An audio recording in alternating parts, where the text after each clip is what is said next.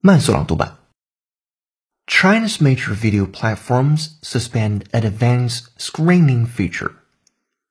China's major video platforms on Monday said they would discontinue the preferential streaming of television and web series that allows premium members to watch them in advance after such practice was criticized for violating consumer rights. Tencent Video, iQIYI, and Youku are among the sites of discontinued feature available to their so-called VIP members.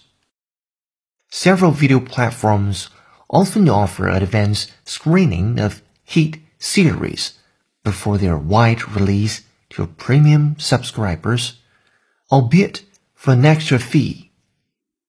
Last month, the state-funded China Consumers Association criticized advanced screenings for playing tricks on consumers and lacking sincerity.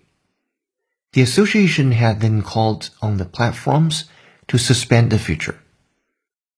本节课程就到这里，浩浩老师恭喜你又进步了。